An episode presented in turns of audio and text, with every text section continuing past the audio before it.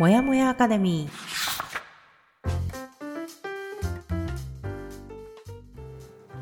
一人じゃ頑張れない人たちのための朝活のお供もやかレディオ。コーチングコミュニティブランのメンバー久美かながゆるっとお届けします。15分の余白が人生を変える。できた余白でもう少し自分を大切にしてほしい。チームブランがお送りいたします。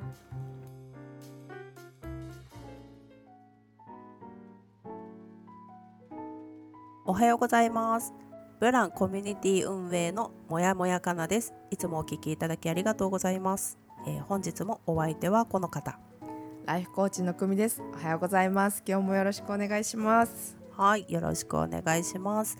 はい。では、えー本日もいつものパターンから抜け出したいあなたへ朝からゆるっとお届けもやもやアカデミーラジオの始まりです、はい。えー読みたいけどなかなか読めなかった本を読みながら20年来の友達久美かなが話をしたり気づきをシェアしていくというラジオです、えー配信は月曜日木曜日の週2回となりますはいで現在はケリー・マクゴナガル先生の「スタンフォードの自分を変える教室」を読み進めておりますが今回の放送だけでもお聞きいただけるように作っておりますのでご安心ください。はい。はいでは、えー、と本日が月の十五だね。5月15ですね。あ、はい、六、月。あ間違った。えー6月の15日木曜日になります。はい。はい、時空を超えてます私たちね。超えたはい。では今週のお題を久美コーチからお願いします。はい。今週の放送内容は第六週に入りまして、大半のストレス解消法は意味がない。の木曜日は根拠のある方法でストレス解ストレスを解消になります。はい。ではですね木曜日は本編の収録に入る前に、えー、もやもやかなとライフコーチの久美がこの1週間で気づいたことをシェアする今週の気づきのコーナーから始めます。はい。はい。かなちゃんからいきましょうか。うんはい。私の気づきねなんかあのこの前ね何のタイミングかななんかすごいしみじみと感じたんですよ。あのしみじみ。しみじみと多分雨降ってたからしみじみしちゃったの、なんかねあそうね去年一昨年から考えれば私の生活スタイルがね本当に180度変わったって自分では思っていてで毎日すごく忙しくなったけど、うん、あのーなんだろう楽しいって思ってるしほ自分がさ、えー、と大人になった時になりたくないなって思ってた姿にはなってないと思って今の自分が。う。うーん。こう仕事にあのーなんていうの疲弊してさ疲れまくってこうなんていうのもうなんてなんていうのもう疲れましたみたいな大人にはなってない。あ、それがかなちゃんの中のなりたくない姿としてあったんだ。そうそうそうそうもう仕事に追われて子育てに追われてああもう毎日忙しくてもう無理みたいな、うん。そういう風な感情は今ないからそういう風にはなってないなみたいな、忙しいけど楽しいっていうさ、うん。そういう状態だから、うん。あの自分がかつて思っていたなこうなりたくないなっていう大人には今なってないなっていう風に自分で気づけて。うん。そう。まあなんだろうねさっきもさ時空を超えたっていう話をしていたけれども それぐらい今私は今までにないぐらいこう予定が詰まっててうん、それも別に人との予定じゃなくて自分の予定としてここの、うん。この日の何時は何をするとかここの夜は何をしようとか朝ではじゃうんあこれをしようとかっていうので予定が埋まっているわけなんだけどうんうん。こんな状態今までなかったけどまあでもそれもすごい忙しいとは思うけどまあでも忙しいんだよな自分って自覚をしようとしないと気づけないぐらい楽しさを持ってる、優先度がその忙しいじゃなくて自分の感情の優先度が楽しい。うん、って思えてるなっていうのが、まあ、うん今の、なんだろう今の自分を俯瞰してみた時にそういうふうに思えてるっていうことが嬉しいなと思ったっていう気づき、そして嬉しい。う。うん。ん、でした。なんかあの感情も渋滞してるのですごい意味のわからない、気づきになってるんだけど。まあポジティブであるってことが言いたい。うん。今の私ね。ただでもそれはなんかその私の物事の見方捉え方がうん、あの多分ね感じ方によってはネガティブにもなるじゃん、うすっごい忙しいみたいな。あその今の現状のそうそうそうそうそう。捉え方。うん。私自身がいやもう無理きついとかっていう感じになってたらネガティブになってるんだろうけど、うん。それをポジティブに受け止める自分がいるんだろうなと思って、ほいほいほいほい。うん、それをそうして入れてる自分は幸せだなと思った。っうん。ていうところですすごいだって楽しい嬉しい幸せっていう言葉が出てきて そうそうそう。ポジティブよ、そうなんだよね、うん。だからだから私自身もやっぱりわからないようにこう徐々に徐々に変わってる。私自身も、うんうんうん。なんか物事の捉え方とか感じ方とかも、うん。よりこうポジティブに捉えることができるようになってるんだなって思いました、なるほどね。ポジティブに捉えられてうん。素敵なお話でした。はいくみちゃんいかがでしょう？ありがとうございます。え私はなんですけど、えっとコーチを提供していてコーチングを提供していてうんうん。気がついたことです、うん。と人って話していることの全部は意識できてないんだっていうことに気づきまして、コーチっぽい。よそう。でコーチングの聞き方のテクニックの一つにとリフレインっていうのがあるそう。クライアントさんが話した言葉をそのまま返すっていうテクニックなんだけど、ちょっとかなちゃんと4センテンス4文章ぐらいで昨日のことを話してもらっていいですか？えー昨日のことね。昨昨日日のこと。はうん。私は、えー、と急にリモートワークになりました。急にリモートうん。そう前日のね。あの、うん。前日の就業間際にリモートワークになりまして、うん。えー家で仕事をしていました家で仕事。うん。はい。でその後あの、うん事前にお誘いされてたので、うん。えー宴に行きました。歌うん。宴に行きました久々に、久々に。はい。でちょっとね夜私にしては夜遅いなという時間に、えー眠りにつきました。夜遅いなと思った。い。思うような時間に。はい、そん感じなところですね。なところはいなんかこういう感じで繰り返すの。はいはい言はい。ってる言葉を。なんかうん。そうするとなんか、あ私そういうふうに話してるんだって思いながら多分聞き話し始めるクライアントさん相手の人が。がはいはいはいはいはいはい。あーなんか分かってるけどあえて言われながらこうやってなんか話し続けるとあこういうこと話してるんだこういう言葉で話してるんだって思いながらお話を続けていってあー。いつもとちょっと違う感覚になれるっていうのをそうすごく皆さん話すから確かにそうなんだって思ってる。あー。確かにね。なんか自分で言ってる時と、うん。あのこの言われた時に聞こえる感じが、あ違うって思ったり、あうん。うん。ってなる時と確かにそれもあるかもな。言う言ってるのとうん。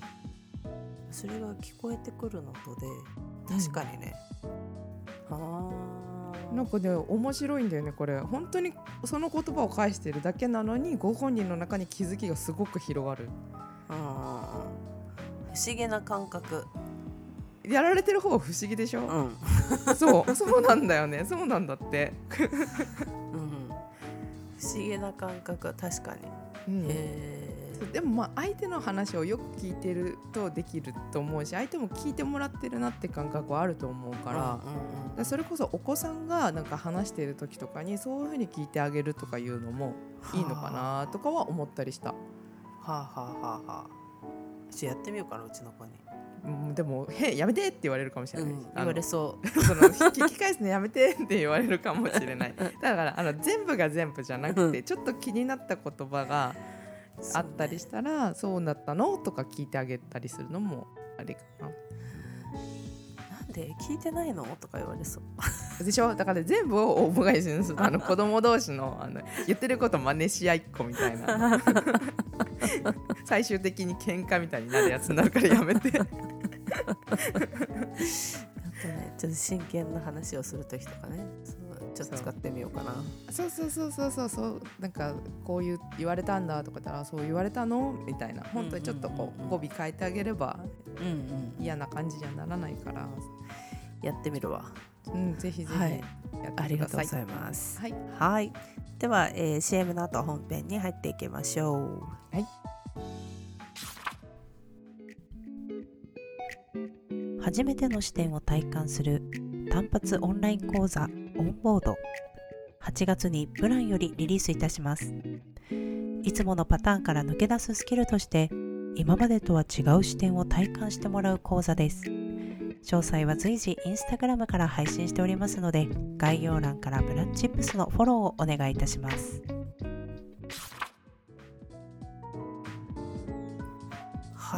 では本編に入っていきます、はい。で、えー前回月曜日の放送では大半のストレス解消法は意味がないというお話で終わってまして、まあ、ちょっとあの、なんだろうねショーの始めっていうのもあってちょっと問題提起的なところで終わっていました。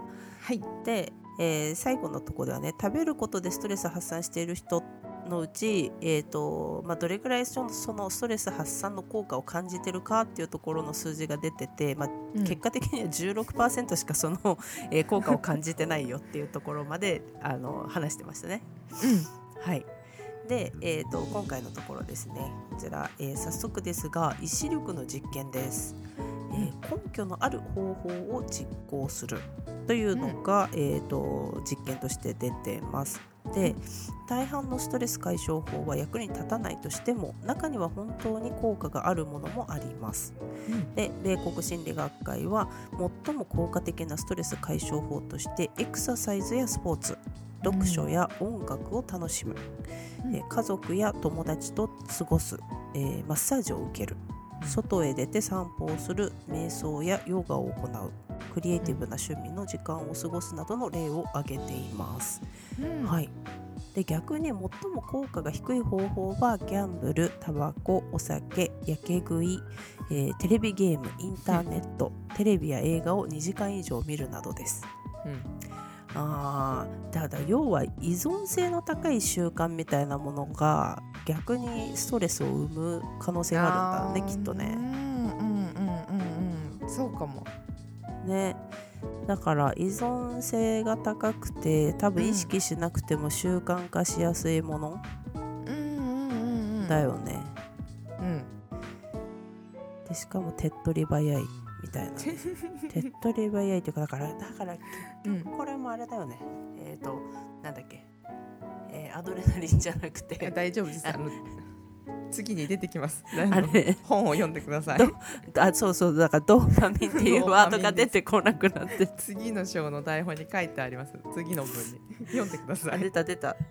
そうドーパミンなんだなって思ってこれはね。そうまさにです。あなた素晴らしい。すごくこの本を理解している いやあのここの文章私多分2回ぐらい読んで 理解できなくてなかなか。頭に入ってこなくて本自体はなんか2回か3回ぐらい読み直してる。どういう意味だと思ってさ。なるほどそうだったんだね。そうなのよ。ではまあそこでね本文ではこの2つは何が違うでしょうで本当に効果のある解消法はドーパミンを放出して、えー放出して報酬を期待させるのではなく、セロトニンやガンマアミノラン酸などのラクあラク酸だった、うん。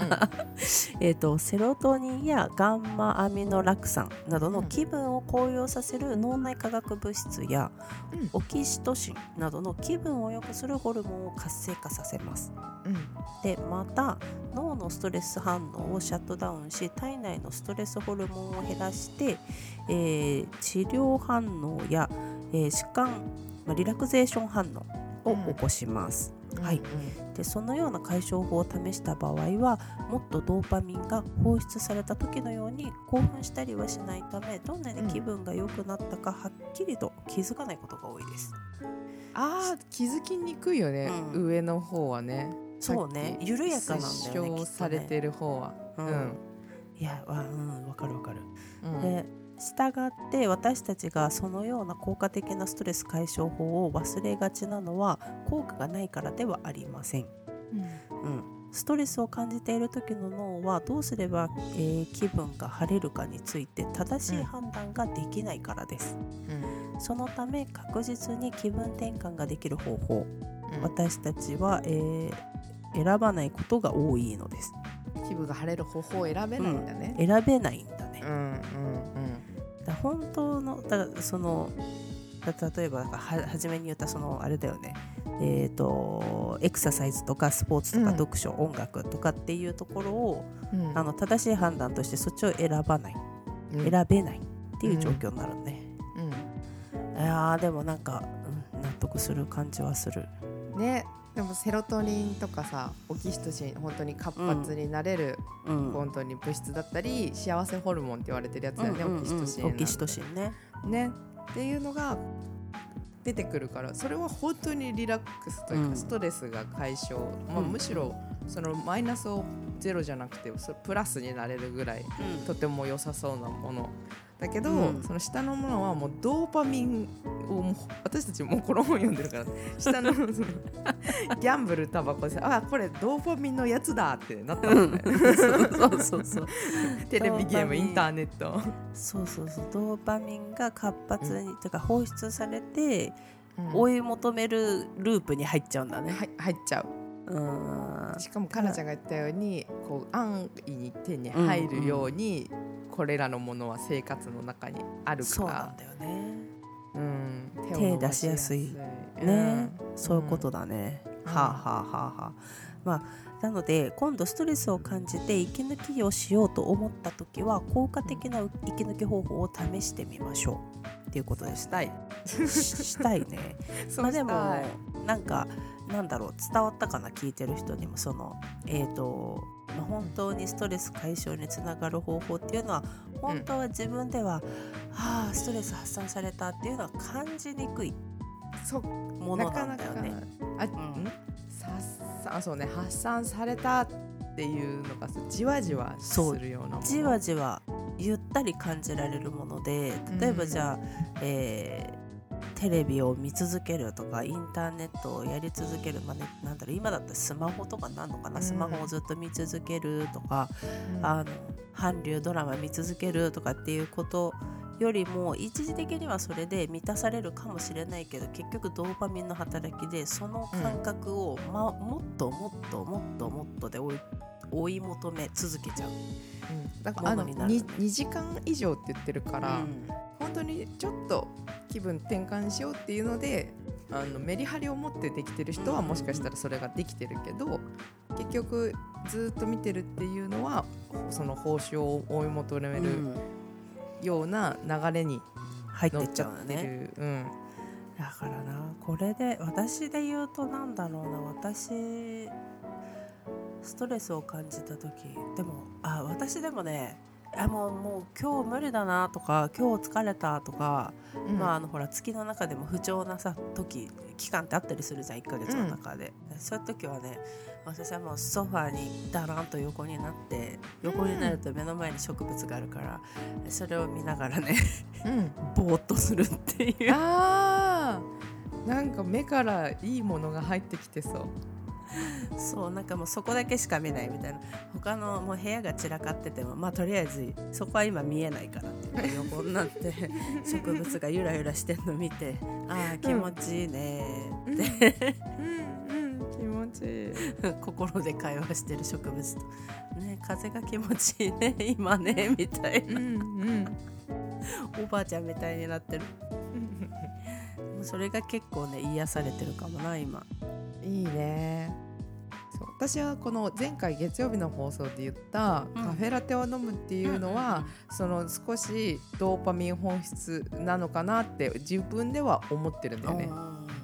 というのもそのカフェインを普段取らなくてうん。一時的に高揚させてるのが自分で分かってるからうんだからなんかトータルとしてはあんまり解消法になってないのかなって思ったりはしてる。